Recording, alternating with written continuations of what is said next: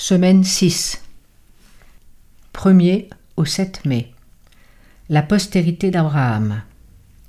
Samedi après-midi. Verset à mémoriser. Vous, par contre, vous êtes une lignée choisie, un sacerdoce royal, une nation sainte, un peuple que Dieu s'est acquis, pour que vous annonciez les hauts faits de celui qui vous a appelé des ténèbres à son étonnante lumière.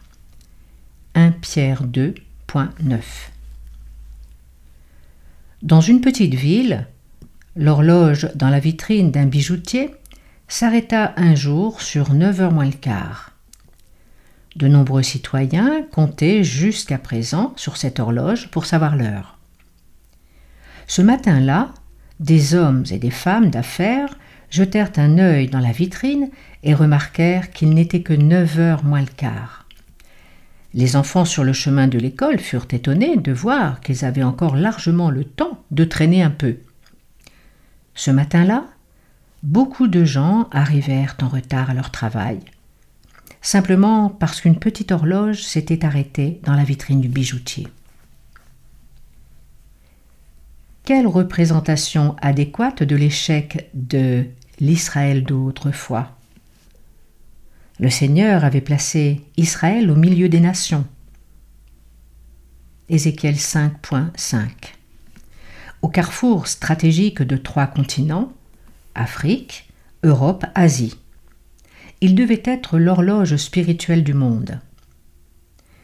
Mais d'une certaine manière, Israël, tout comme l'horloge dans la vitrine du bijoutier, s'arrêta. Pourtant, ce n'était pas un échec total, car à l'époque, comme aujourd'hui, Dieu a son reste fidèle. Notre étude de cette semaine se concentre sur l'identité et le rôle du véritable Israël de Dieu à chaque époque, y compris la nôtre. Cette semaine en un coup d'œil. Quelles promesses liées à l'alliance le Seigneur a-t-il faites à Israël? Quelles conditions leur étaient associées Qu'arrivait-il quand il désobéissait? Dimanche 2 mai. D'entre tous les peuples. Car tu es un peuple consacré à l'Éternel ton Dieu. L'Éternel ton Dieu t'a choisi afin que tu lui sois un peuple particulier, d'entre tous les peuples qui sont sur la surface de la terre. Deutéronome 7.6 C'est indéniable. Le Seigneur avait expressément choisi les Hébreux pour qu'ils soient ses représentants sur terre. Le mot traduit par particulier dans le verset ci-dessus, ségula, peut vouloir dire bien de valeur ou trésor particulier. Le point crucial à ne pas oublier, également, c'est que ce choix était un acte entièrement divin, une expression de sa grâce. Il n'y avait rien chez les Hébreux qui les rendait dignes de cette grâce. C'était impossible, car la grâce, c'est quelque chose d'immérité. Lisez Ézéchiel 16.8. En quoi ce verset nous permet-il d'expliquer le fait que le Seigneur ait choisi Israël? Pourquoi Israël fut-il choisi par Yahvé? C'était insondable. Israël était un petit groupe de gens sans grande culture ni prestige. Ils ne possédaient pas de qualité particulière qui aurait justifié un tel choix. L'élection était uniquement un acte divin. La cause ultime de ce choix se situait dans le mystère de l'amour divin. Pourtant, le fait est que Dieu aimait Israël et le choisit honorant ainsi sa promesse faite au Père. Israël avait été choisi en vertu de l'amour de Yahvé envers lui. Il avait été libéré de l'esclavage en Égypte par une manifestation de la puissance de Yahvé. Il lui suffisait de saisir ces grandes réalités et il comprendrait qu'il était vraiment un peuple saint et un trésor particulier. Par conséquent, toute tendance de sa part à abandonner un statut aussi noble était répréhensible à l'extrême. Selon le plan divin, les Israélites devaient être à la fois une nation de rois et une nation de prêtres. Dans un monde de péché, ils devaient être des rois sur le plan moral et spirituel, en ceci qu'ils devaient l'emporter sur le royaume du péché. Apocalypse 20.6 En tant que prêtre, ils devaient s'approcher du Seigneur dans la prière, dans la louange et dans le sacrifice.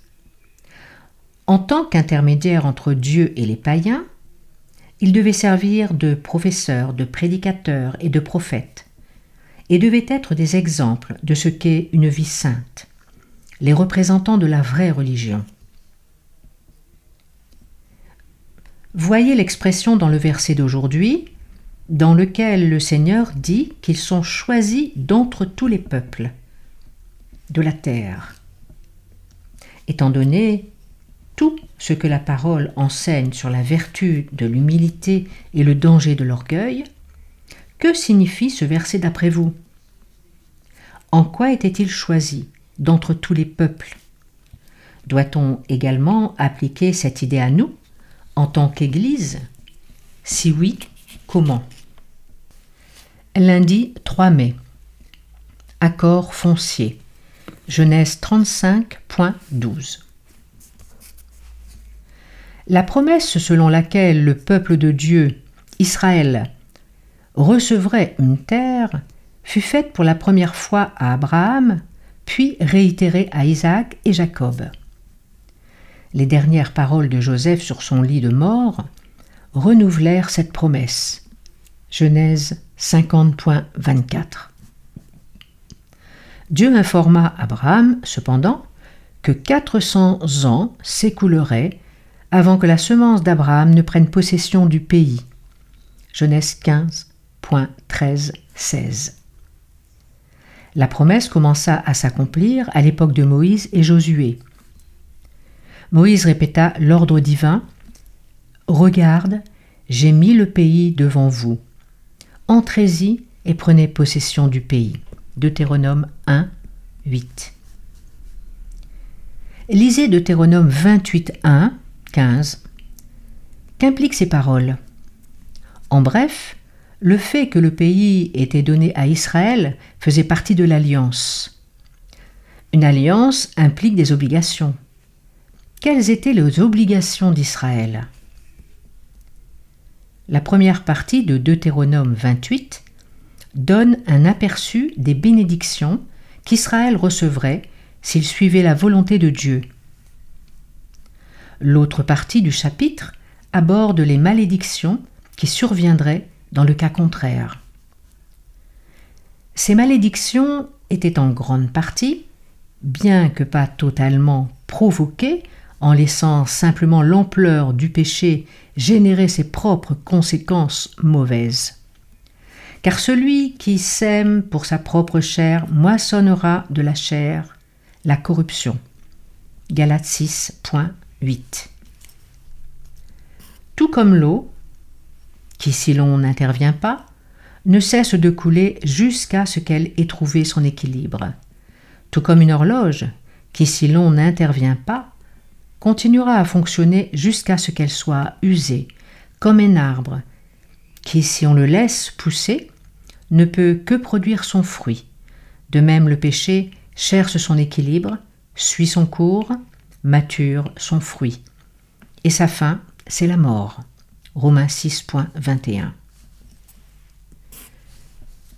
Malgré toutes les promesses du pays, ces promesses n'étaient pas inconditionnelles. Elles faisaient partie d'une alliance. Israël devait remplir sa part du marché. Dans le cas contraire, les promesses pouvaient être invalidées. Le Seigneur annonça clairement et plus d'une fois, que s'ils désobéissaient, le pays leur serait retiré. Lisez Lévitique 26 27 à 33.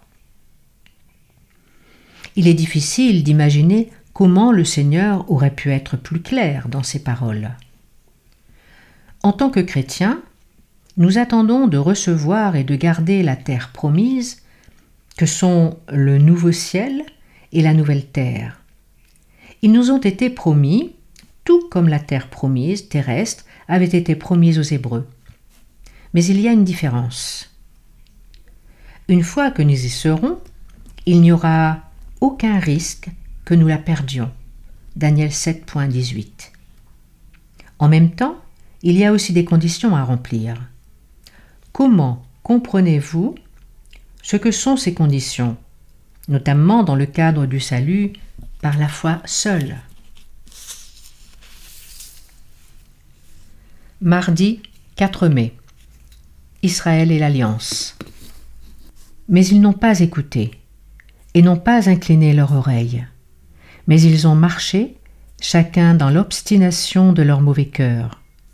Et j'ai fait venir sur eux toutes les paroles de cette alliance que j'avais commandé de faire, et qu'ils n'ont pas faites. Jérémie 11.8 Voyez le texte ci-dessus. Le Seigneur dit qu'il fera venir sur eux toutes les paroles de cette alliance. Et pourtant, il parle de quelque chose de négatif. Nous avons tendance à penser à l'alliance comme nous offrant uniquement de bonnes choses. Mais il y a un revers. On a pu voir ce principe avec Noé. Dieu proposa à Noé quelque chose de merveilleux. Il serait préservé de la destruction. Mais Noé devait obéir s'il voulait recevoir les bénédictions de la grâce de Dieu. Dans le cas contraire, il subirait le revers de l'alliance. Comparez le texte ci-dessus et Genèse 6.5 à propos du monde antédiluvien. Quel est le parallèle? Qu'indiquent ces versets sur combien il est important de contrôler nos pensées? Malheureusement, l'histoire de l'Israël national suivit dans sa majeure partie, le même modèle incessant d'apostasie, suivi de jugement divin, de repentance et d'une période d'obéissance. Brièvement, sous le règne de David et de Salomon, la nation contrôla la totalité du territoire promis. Examinez ces versets tirés du livre de Jérémie concernant l'apostasie d'Israël. Lorsqu'un homme répudie sa femme et qu'elle le quitte pour un autre, reviendra-t-il à elle? Ce pays-là n'en serait-il pas profané? Et toi qui t'es prostituée avec une multitude de compagnons, tu reviendrais à moi? Déclaration du Seigneur. Mais comme une femme qui trahit son compagnon, ainsi vous m'avez trahi, maison d'Israël. Déclaration du Seigneur, Jérémie 3.1, 20. Ce passage soulève une question abordée plus haut. L'alliance que Dieu veut avec nous n'est pas qu'un simple accord inamical conclu entre des personnes qui cherchent à en tirer le meilleur parti. La relation d'alliance est un engagement aussi sérieux et sacré que le mariage. Et c'est pourquoi le Seigneur emploie cette métaphore. L'idée, c'est que l'apostasie d'Israël ne découlait pas de la désobéissance, mais de la rupture de la relation personnelle avec le Seigneur. Une rupture qui eut pour conséquence la désobéissance qui finit par faire venir le jugement sur eux. Pourquoi l'aspect personnel, relationnel, est ici crucial dans la vie chrétienne? Pourquoi, quand notre relation avec Dieu n'est pas en ordre, sommes-nous si enclins à tomber dans le péché et la désobéissance? De plus, que diriez-vous à quelqu'un qui poserait cette question? Comment développer une relation profonde et aimante avec Dieu? Mercredi 5 mai, le reste. Malgré ce cycle incessant chez Israël, apostasie, jugement divin, repentance, quel espoir trouve-t-on dans ces textes? Ésaïe 4.3, Michée 4, 6, 7, Sophonie 3.12, 13. Bien que le plan de Dieu pour Israël fût gâché par la désobéissance, il ne fut jamais totalement contrecarré. Parmi les mauvaises herbes, quelques fleurs continuaient de pousser. De nombreux prophètes de l'Ancien Testament parlent de ce reste fidèle, que Dieu rassemblerait pour s'en faire un beau bouquet. L'objectif de Dieu en créant et préservant un reste fidèle était le même qu'avec Israël. Les employer comme ses instruments divinement mandatés afin de déclarer sa gloire parmi les nations, Isaïe 66.19. Par ce moyen, d'autres se joindraient aux fidèles pour adorer le roi, l'Éternel, le Maître de l'univers. Zacharie 14.16. Aussi terrible que devint la situation, Dieu avait ainsi toujours des fidèles qui, malgré l'apostasie dans les rangs du peuple élu de Dieu, gardaient leur appel et leur élection intacte 2 Pierre 1.10. En bref, quels qu'étaient les échecs collectifs de la nation, il restait encore des personnes qui essayaient de respecter du mieux qu'elles pouvaient leur part de l'alliance, voir par exemple 1 Roi 19.14 à 18.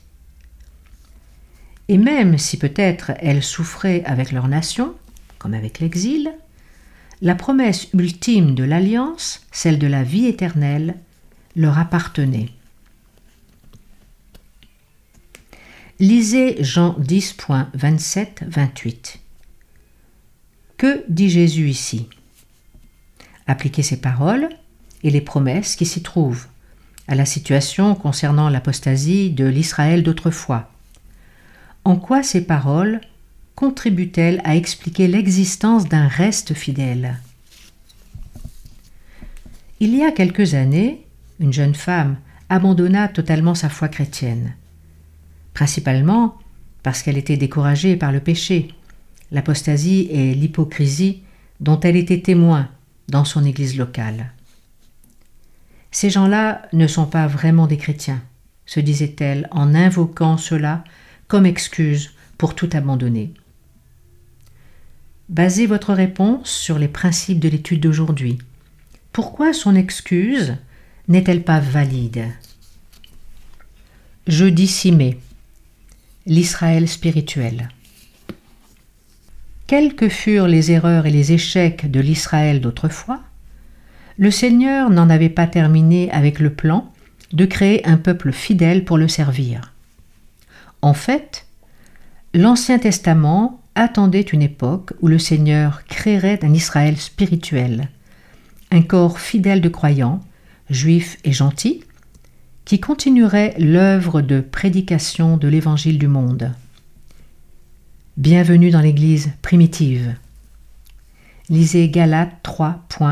26 à 29. 1. De quelle promesse Paul parle-t-il au verset 29 2. Quel est l'élément clé qui fait que quelqu'un devient héritier de ses promesses? Galates 3.26. 3. Pourquoi Paul casse-t-il les distinctions de sexe, de nationalité et de statut social 4. Que signifie être un en Jésus-Christ? 5. Lisez Romains 4.16, 17. En quoi ces versets nous aident-ils à comprendre ce que Paul dit dans Galates 3, 26 à 29 En tant que fils d'Abraham, Christ est devenu d'une manière particulière héritier des promesses de l'Alliance. Par le baptême, nous obtenons la parenté de Christ et à travers lui le droit de prendre part aux promesses faites à Abraham. Ainsi, tout ce que Dieu a promis à Abraham se trouve en Christ, et les promesses deviennent les nôtres, non en raison de notre nationalité, de notre origine ethnique ou de notre sexe, mais par la grâce que Dieu nous accorde au moyen de la foi. Mais cette donation promise au patriarche et à ses descendants ne comprend pas seulement la possession de la Palestine, mais celle du monde entier. L'apôtre écrit que la promesse d'avoir le monde pour héritage fut faite à Abraham et à sa postérité, non pas en vertu de la loi, mais en vertu de la justice de la foi. La Bible enseigne clairement que les promesses faites à Abraham doivent s'accomplir par Jésus-Christ. Les croyants deviennent bénéficiaires d'un héritage qui ne peut être ni corrompu, ni souillé, ni flétri. 1 Pierre 1.4 à savoir notre terre délivrée de la malédiction du péché. Hélène White, Patriarches et prophètes, page 147. Cette promesse s'accomplira littéralement quand les saints vivront sur la nouvelle terre pour toujours et à jamais avec Christ. Deutéronome 7.27. Vendredi 7 mai. Pour aller plus loin. Lisez Helen White, Le vignoble du Seigneur, page 9 à 14. Espoir pour les païens, page 283 à 292 et la Maison d'Israël, page 533 à 546, dans Patriarches et Rois. Dieu ne fait aucune distinction de classe, de race ou de nationalité. Il est le créateur de tous les hommes. Tous font partie d'une même famille par la création et la rédemption.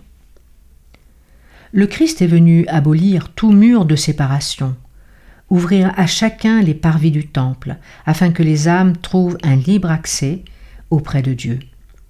Son amour est si grand, si profond, si complet, qu'il pénètre en tout lieu. Il arrache à l'influence de Satan tous ceux qui ont été trompés par ses mensonges, et il les attire près du trône de Dieu, de ce trône auréolé par l'arc-en-ciel de la promesse. En Christ, il n'y a plus ni juif, ni grec, ni esclave, ni libre. Hélène White, Patriarche et Rois, page 285. Lisez 1 Pierre 2, point 9, 10. Pour découvrir les quatre titres que Pierre applique à l'Église. La plupart de ces titres se reflètent dans les textes vétérotestamentaire suivant qui renvoie à Israël. Exode 19.6 et Ésaïe 43.20. Que souligne chacun de ces titres à propos de la relation entre l'Église et Dieu?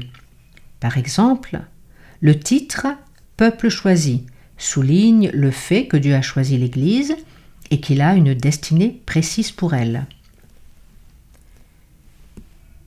À méditer.